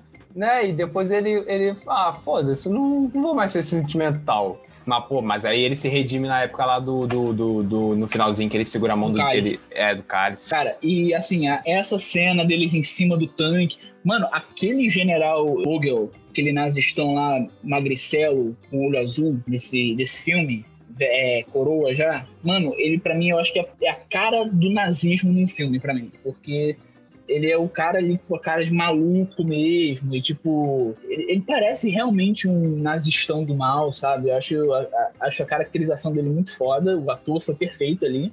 Cara, e aí tem a parte do final, né, da, de Petra, né? Que eles entram em Petra e lá na Jordânia, que tem as, as- os desafios do cálice que, na boa, são muito legais. Aquele negócio do homem penitente a Deus, que tem que ajoelhar para desviar das, das lâminas. É, tem que ajoelhar e girar, né? Porque esse cara só ajoelha ele morre também. o homem penitente tem que virar, é foda. Mas aí a cena dele tendo que é, soletrar o nome Jeová, só que em latim começa com I, aí ele quase cai pisando no J. Mano, é- é- eu acho que talvez sejam as armadilhas mais legais do, dos Indiana Jones e a terceira que eu acho que é a mais criativa, que é a ponte pintada exatamente da mesma forma que é uma ilusão de ótica, né? Que é o salto de fé, né? Que ele tem que fazer o salto ali e ele cai na ponte ali e tal. Pulando pra cena seguinte, cara. Cara, a- o cara entra lá, o vilão lá, né? Aí ele, ele- qual que eu escolho? Aí pensa assim, vamos ser lógico. Jesus não era rico, era fudido igual a todo pobre aqui da, da Zona Oeste. Aí o que, que o cara pensa? Pô, ele bebeu num cálice de ouro mesmo. É isso que eu vou pegar. Mas esse foi o erro dele, né? Foi a avareza, foi a ganância. E pensar que a taça do rei dos reis era feita de ouro. Só que não, né? o cara era um um carpinteiro, né? Primeiro que quem escolhe a- essa- esse cálice é a Elsa, porque ela sabia que era o errado. E ele se convence nisso porque justamente essa, essa ideia de que esses caras são ignorantes e tal. Tudo bem que ele não era exatamente um nazista, É, ele gostava de acredito que não. artefato antigo, pô, ele ia entender. mas. É, mas aí, tipo. E tem a cena final, né? Do. A cena final, entre aspas, que é a cena lá do Cavaleiro Templário. É muito legal aquela parte porque ele passa aquela lição, né? Que quem beber no cálice sagrado teria que ficar ali para a imortalidade fazer efeito. Esse é o preço da imortalidade, ficar Não, não, tempo. não. Ele. A imortalidade é o só o cálice que não podia sair. Ah, é exatamente isso.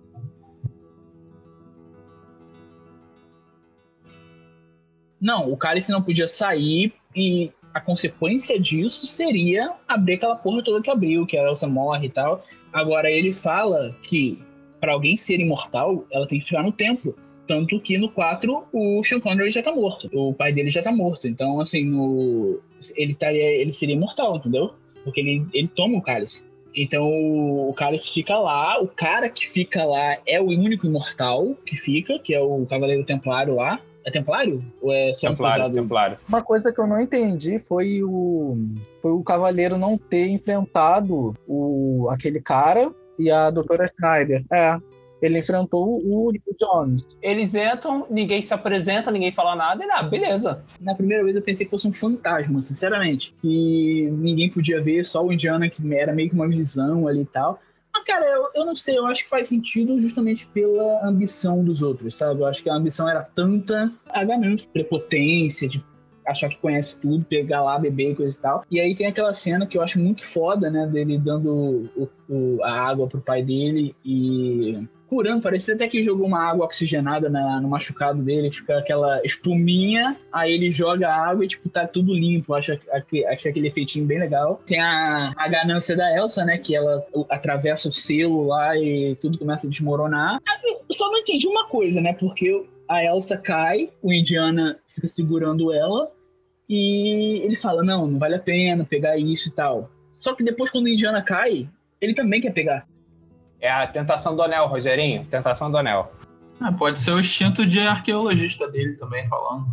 Isso deveria estar no museu. Isso deveria estar no museu. Fica gritando na cabeça dele. Arqueologista foi foda, John. É arqueólogo, tá? Enfim, enfim. É isso. Notas do 3? 4,5. 4,5. 4,5. Filmão. Nota 4,5. Eu dou cinco ainda. Dou cinco. Gostei muito do filme. Como o André falou, esse filme ele consegue manter é, a dinâmica o tempo todo. Então acho que caiu muito bem. E nota 5 mesmo. 5 de 5. Eu acho, eu acho que eu vou dar 5 também, porque eu acho que na filmografia do Spielberg, esse é o filme mais divertido dele. Esse filme, pra mim, tem uma nota alta pela dupla Harrison Ford e Sean Connery, porque eles levam o filme nas costas, porra, brincando, cara. Então, gente, vamos, vamos pro quarto agora, falar desse filme que consegue ser pior que aquele Bom Gigante Amigo.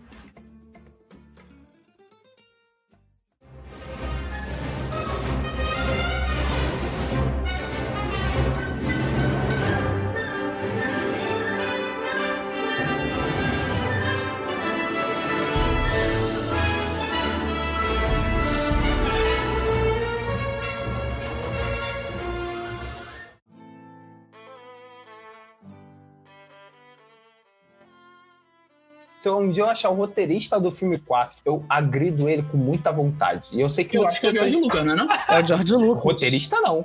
Roteirista é o David Coep. Que é o roteirista de muitos filmes do David Fincher. Inclusive, o David Cope é o roteirista de Seven, se eu não me engano. Ele merece só uma porrada, de qualquer forma. Caguei, porra. No comecinho, quando apareceu aquele roedor lá, falei, que porra de filme é esse? É um filme de comédia, aquelas comédias bem sessão da tarde. Na minha memória, o filme era pior.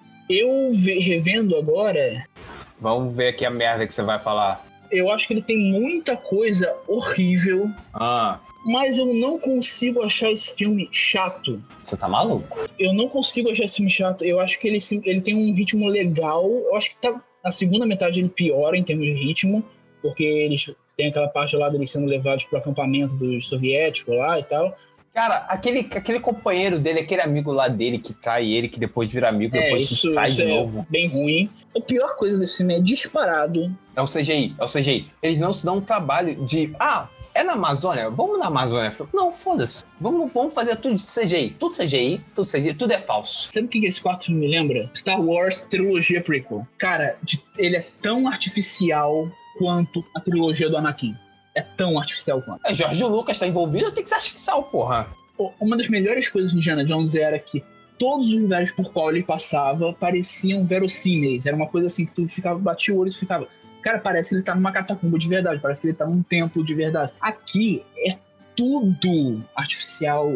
Me dá, você chega a ver o chroma key. A melhor coisa desse filme pra mim continua sendo o Harrison Ford. Eu acho que ele É continua interessado, porque assim, eu acho que no, no Star Wars Despertar da Força, eu já consigo ver um desinteresse dele. Esse filme eu vejo que ele tá interessado, ele é carismático ainda, ele dá um sorrisinho assim de canto de boca, que eu acho que o cara tá se divertindo fazendo papel.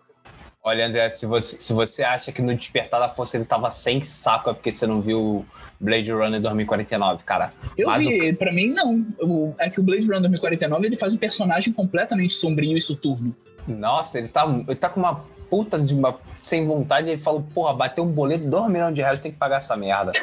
Vou fazer, é, vou aceitar o convite, vou aceitar. o- Cara, pra mim é isso. E, tipo, no, no caso do Star Wars, ele realmente estava desinteressado, né? Porque nas entrevistas ele falava pro George Lucas matar ele logo. Ele, não- ele nunca gostou de Star Wars, cara. Não sei nem porque ele fez. Cara, no Indiana Jones Reino da Caveira de Cristal, eu acho que ele tá bem interessado. E eu acho que até essa coisa dele, dele fazer cenas de ação com 60 e poucos anos, eu acho que também não é tão problemático. Eu acho que é problemático quando eles tentam dar uma muleta naquilo ali com o CGI, que é, meu Deus, a cena da floresta é a verdadeira representação de como a CGI não é um problema só estético.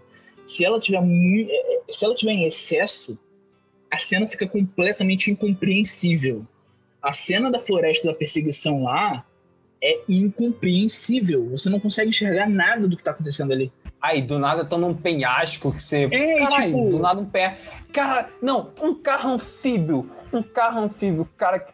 O, aí cai na água, vira um bote. Eu fico. Ai, caralho. Não, e a cena, e a cena da, da Marian jogando o carro, tipo, prevendo que tem uma árvore ali que ela pode. Ai, Cara. cara, não, caraca. Ai. Me suicida, brother. Me suicida, mas não me faz ver isso, cara. Porra, por favor. As, E suicida. É, porra, cena- você nem vai falar. Você nem vai falar, brother.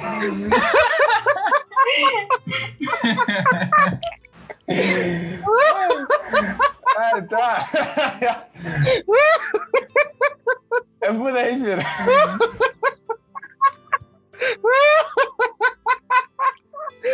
Conseguimos, conseguimos. Ai, me de Caralho. mundo agora. Tá. Mano, mano, olha só, eu fico pensando, cara, olha só. Aí tem três cachoeiras aí, gigantes. mano. três cachoeiras gigantes. Que, cara, tem um monte de filme aí que se a pessoa pula numa cachoeira, ela morre. Os caras caem de três e tá vivaço, cara. E bora pra próxima. Eu quero que o Indiana Jones me recomende esse super bonder que ele tá usando no chapéu, mano. Porque puta que pariu, que- aquela porra não cai, mano. Ele usa Super Bonder no osso também. Então, choporose não, não acontece nada com o cara.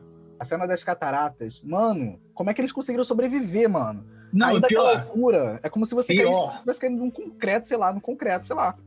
Cara, pior, pior que tudo isso. Pô, é o cara com 66 anos brincando de pular de catarata. Eu vou, eu vou pular de peito aqui em uma queda de 50 metros, ver o que, que acontece com o meu peito. Porra, pior coisa que isso é aquelas formigas que demoram gente. Gente, aquelas formigas, eu, cara, papo se aquelas formigas existissem na Amazônia mesmo, não tinha gente morando em Manaus. Eu garanto isso pra vocês. Formiga salva é comum, cara. É comum aquela formiga. Não, mentira, tá de vários, sacanagem. várias regiões do Brasil. É claro, é, é claro que é comum. Essa formiga, essa uva ata, ela se alimenta de seiva. E ela tá lá pegando os caras. é, eles botam ela como se fosse uma formiga carnívora. Mais do que a cena da floresta, é a que mais me incomoda em termos de CGI. Meu Deus do céu. Cara, gente, a primeira cena já é um CGI. A cena no gal- o galpão é CGI, cara. É, aquele, aquele campo magnético bizarro, né? Que arrasta as balas, mas não arrasta as lâmpadas do bagulho, não arrasta as armas, não arrasta porra nenhuma, só arrasta as pólvorazinhas que ele joga em cima. Não tem lógica nenhuma, mas eu acho que a cena do, daquele hangar 51 lá, eu acho, eu acho que ele é assistível. Não, cara, eu, eu, eu já não aceito esse filme por começar com Harrison Ford ter 66 anos nesse filme e tá pulando em viga de madeira. Você vê que ele tá velho, você vê que ele tá velho. Sim, mas tipo, Cara, eu- imagina como vai ser o 5. Imagina como é que vai ser o 5. Vai ser Mas- numa cadeira de rodas? É Vai o ter mínimo. cinco. vai ter Não, assim com vai- Harrison Ford. Ano que vem. Caraca, Ele já tá mano. com quase 80 anos. Ele vai fazer 80 anos em ano que vem. E não morre o filho da puta. Ele, ele- a, água do cálice sagrado tá durando até hoje. Informação de explodir cabeças. Harrison Ford é mais velho que Steven Spielberg. Porra. É. É, se vocês pesquisarem aí, eu acho que é, e assim, por pouco, mas é. Ah, é, que ele começou a fazer filme tardão, né? Que ele trabalhava antes ali na, na, na produção e tal. Depois que ele foi virar ator, depois de velho. Ele era, ele era engenheiro do estúdio, ele fez uma participação no filme de George Lucas Loucuras de Verão.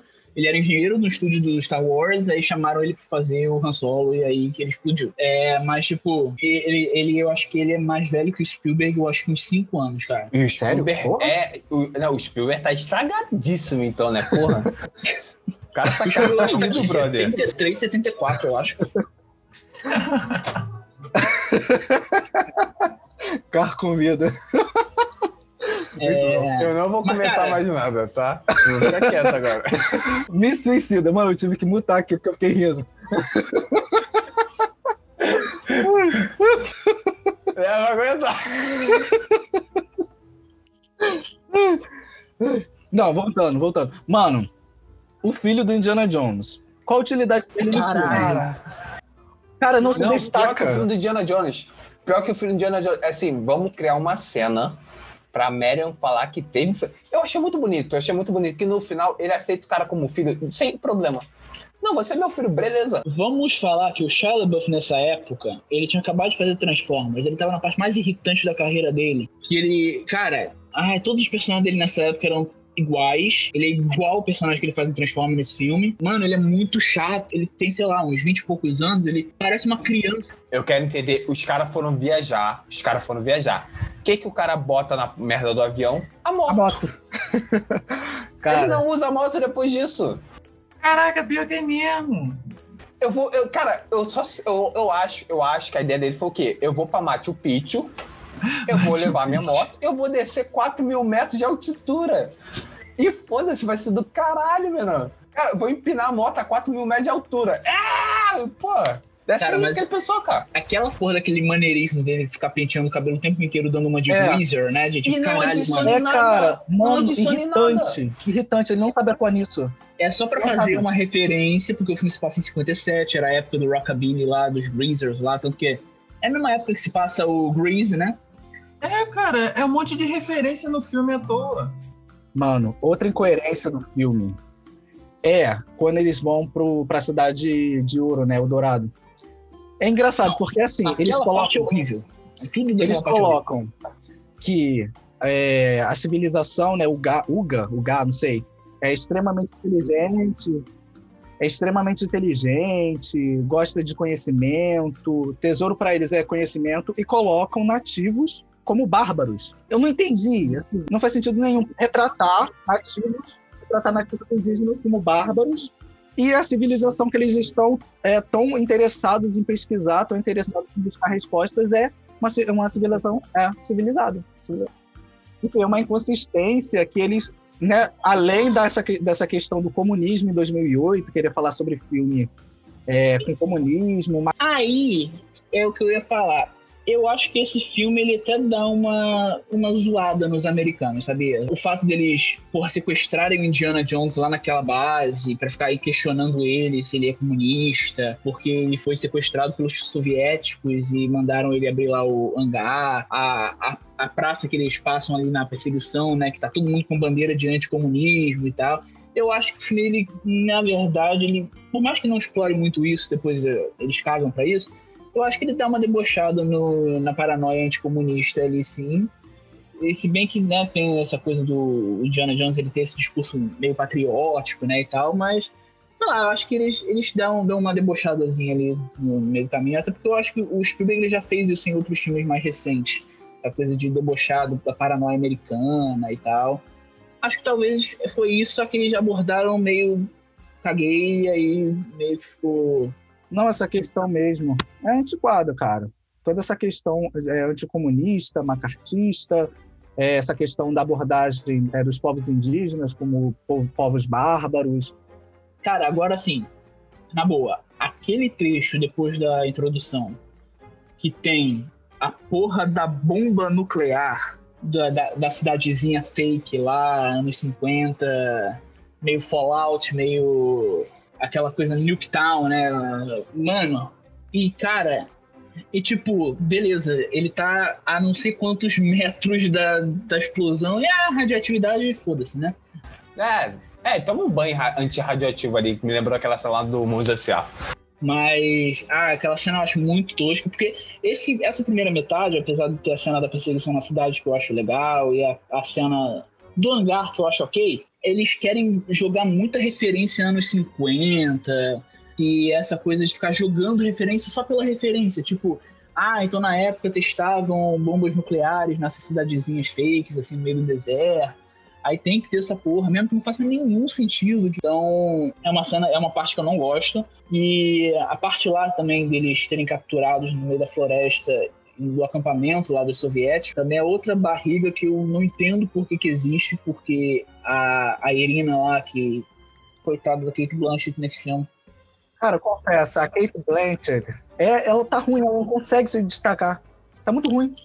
ela tá muito ruim nesse filme. Ela parece uma vilã de cartoon, mano. Exato, cara. O sotaque. É muito caricato a, a personagem dela, com aquela espadinha, aquela postura dela sempre ereta. Ah, cara, é muito. uh. E pena da Kate Blanchett ter feito esse filme porque ela não precisava disso. Agora vamos falar de um furo de roteiro que esse filme insiste e eu não entendi. Por que, que o Indiana Jones fica falando toda hora que ah, é uma história, ah, não sei o que, é mitológico, não sei o que. Meu irmão, tu já encontrou a Arca da Aliança que matou todos os nazistas, tu já ressuscitou teu pai com uma porra do cálice sagrado e a porra do, do, do, dos rituais lá maligno lá do, do Templo da Perdição. Meu irmão, que ceticismo é esse que o Indiana Jones fica tendo que, cara, na boa, Ah, tem gente que é negacionista, porra. Negacionista mesmo. O cara não consegue.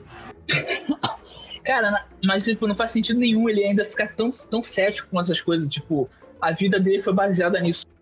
Cara, a cena da areia movediça. Ah, não, peraí. Assim. A gente vai perder tempo falando essa merda mesmo? Sério? Eu admito. É uma cena engraçada. Ah. Cheio de cipó na floresta, o cara vai pegar o quê? Uma caninana. Uma caninana. Mano, aquele bicho é enorme e ele é muito agressivo. A cobra não reagiu. Aham. Ai, caraca. Mas assim, a cena é engraçadinha? É engraçadinha. Primeiro, por que, que eles têm que ter aquela cena?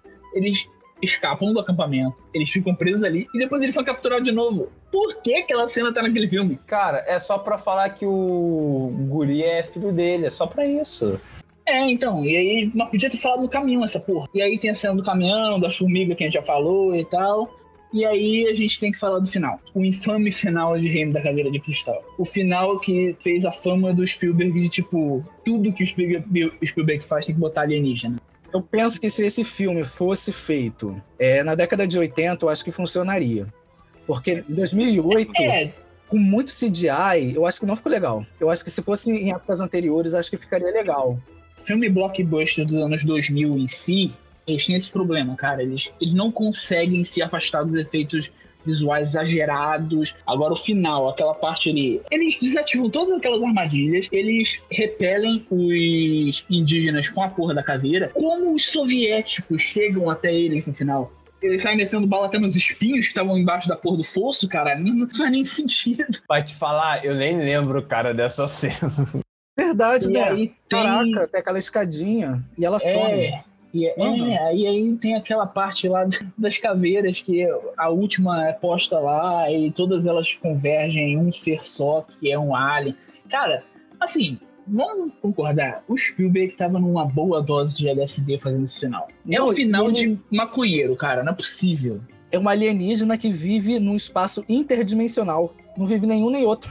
Não, Não, e como é que o pior- cara sabe? Como é que o cara sabe que ele foi pro espaço entre os espaços? A pior frase desse filme. Não, ele foi pro espaço entre os espaços. Tipo, caralho, que merda É, de diálogo. Pelo cara. que eu entendi, esse espaço interdimensional, né? Ele tá entre. É, é como se fosse uma ponte. Então, cara, isso daí, essa frase que ele falou lá de foi pro espaço entre os espaços, eu acho que resume muito bem tudo que o filme quer passar. Porque esse negócio de espaço entre os espaços, o que, que eu entendi? Aquele lance lá de matéria escura, que os caras não sabem, é um portal interdimensional e tal. Aí ele pega um apanhado de referência que ele tem, o Spielberg, e, e taca ali. Ah, tem também, ah, anos 50. O que, que tinha anos 50? Bomba nuclear, soviético e os Grease lá. Taca tudo isso daí no filme, um monte de cena que não tem sentido nenhum, e fala que, que é um filme. Novo Indiana Jones tá aí pra vocês. Essa coisa, essa trama da caveira de cristal, dos alienígenas e tal, é tudo meio que estopim num caso real que ele pega pra ser meio que um. Que ele tem aquele caso de Roswell em é, 48, alguma coisa assim, 1948, que o governo acobertou, aí esconderam ali na área 51, que é nesse filme que faz essa, essa referência aí. Então tem tudo que tem a ver com alienígena, o Spielberg mete aí subverte toda a lógica e a proposta de Indiana Jones. Mas é aquilo, eu não teria problema se o filme fosse bem feito.